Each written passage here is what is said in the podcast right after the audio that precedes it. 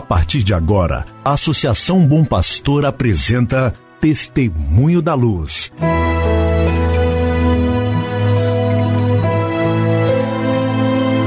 Com a palavra, o arcebispo de Montes Claros, Dom João Justino de Medeiros Silva. Tudo por causa de um grande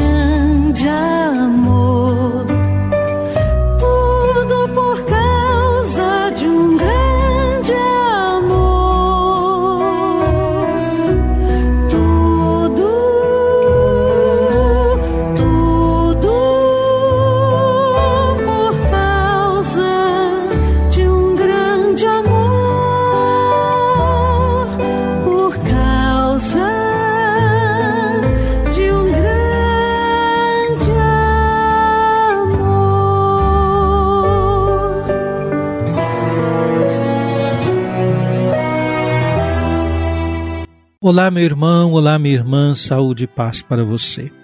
Estamos nesse instante iniciando mais um programa Testemunho da Luz, um programa preparado para você e sua família, um programa preparado pela Associação Bom Pastor Arquimoc, para que você e sua família estejam em sintonia com o caminho evangelizador da Arquidiocese de Montes Claros. Que bom contar com sua audiência nesta segunda-feira, 20 de setembro de 2021. Hoje, a igreja celebra a memória de Santo André Kim Taegon, presbítero, Paulo Chong Azang e companheiros mártires. Quem são eles? No início do século XVII, pelo esforço de alguns leigos, penetrou pela primeira vez a fé cristã na Coreia. Uma comunidade bem firmada e fervorosa, mesmo sem pastores, foi conduzida e animada praticamente por leigos até o ano de 1836, quando entraram clandestinamente na região os primeiros missionários provenientes da França. Nas perseguições de 1839, 1846 e 1866, saíram dessa comunidade 103 santos mártires. Entre eles, sobressai um primeiro presbítero e ardoroso pastor de almas, André Kim Taegon, e o grande apóstolo leigo Paulo Chong Azang. Os demais são, na maioria, leigos, homens e mulheres, casados ou não, velhos, jovens e crianças, que, tendo suportado os suplícios do martírio, consagraram com o precioso sangue os ricos primórdios da Igreja coreana. Querido irmão, querida irmã, lembremos-nos que o martírio é uma realidade na vida da Igreja, na história da Igreja. Lembremos-nos a famosa palavra de Tertuliano, grande escritor eclesiástico dos primeiros séculos, de que o sangue de mártires é semente de novos cristãos. Isto é, o sangue desses irmãos derramado não foi em vão, mas é semente de novos cristãos, pessoas que vão aderir ao Evangelho para viver segundo Jesus nos ensinou. Nesta segunda-feira, 20 de setembro, pedimos a oração de todos pelos aniversariantes deste dia 20. Nesse mês da Bíblia, nós estamos incentivando nossas comunidades para conhecer a carta de São Paulo aos Gálatas, inspirados na palavra do apóstolo, pois todos vós sois um só em Cristo Jesus. Você encontrou algum grupo para participar? Há tempo ainda de você dedicar-se a escutar a palavra de Deus, tomando como ponto de partida nesse tempo do mês da Bíblia a carta de São Paulo aos Gálatas.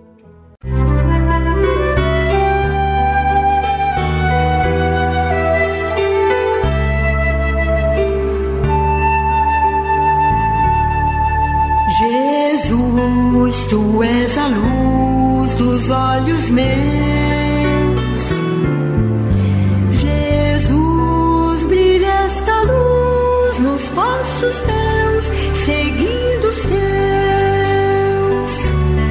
Então vamos mais uma vez escutar o que nos diz o Papa Francisco, dessa vez no parágrafo 158 da Evangelii Gaudium, Alegria do Evangelho.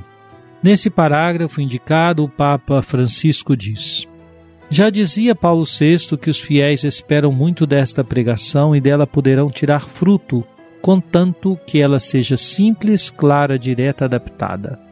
A simplicidade tem a ver com a linguagem utilizada.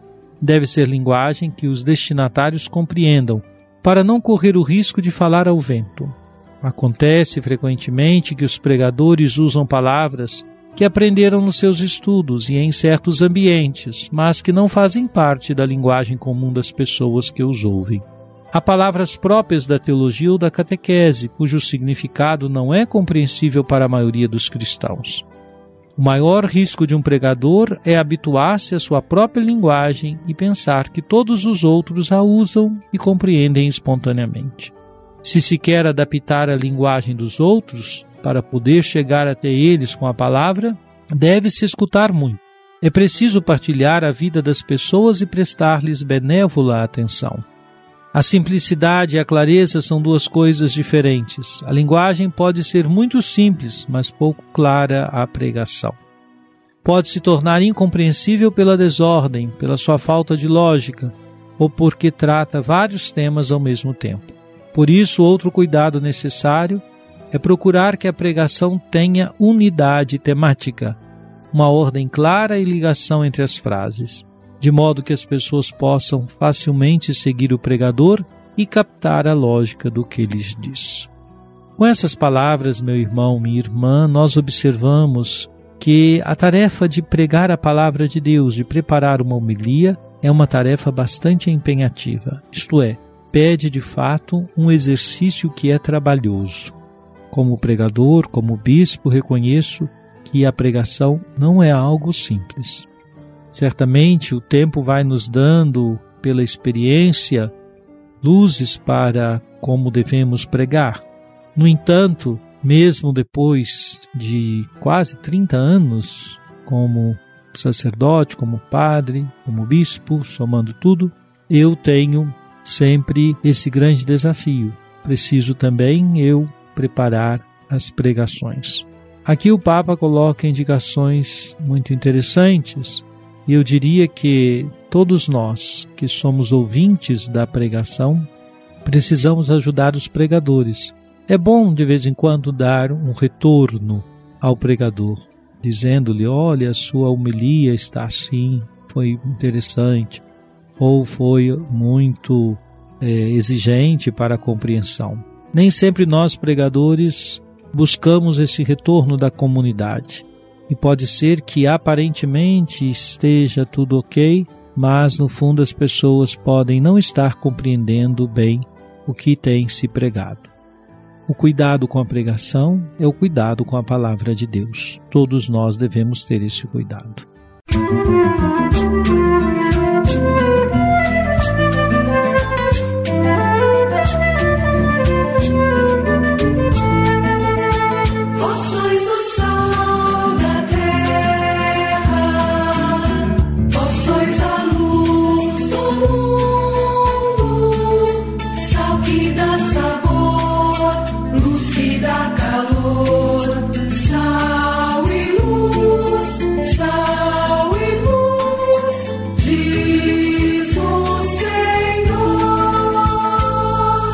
Oremos.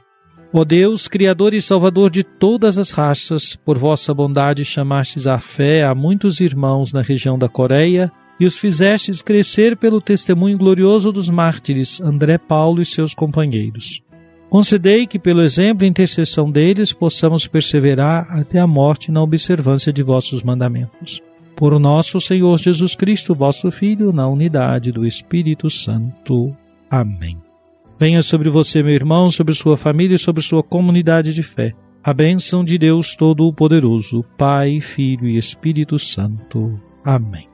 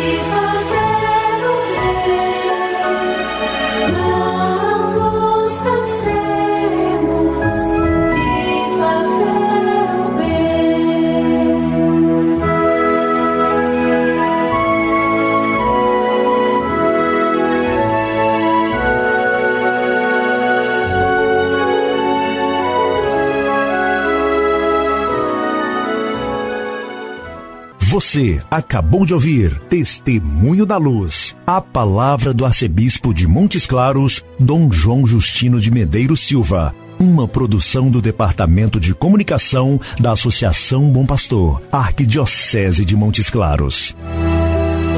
Tudo por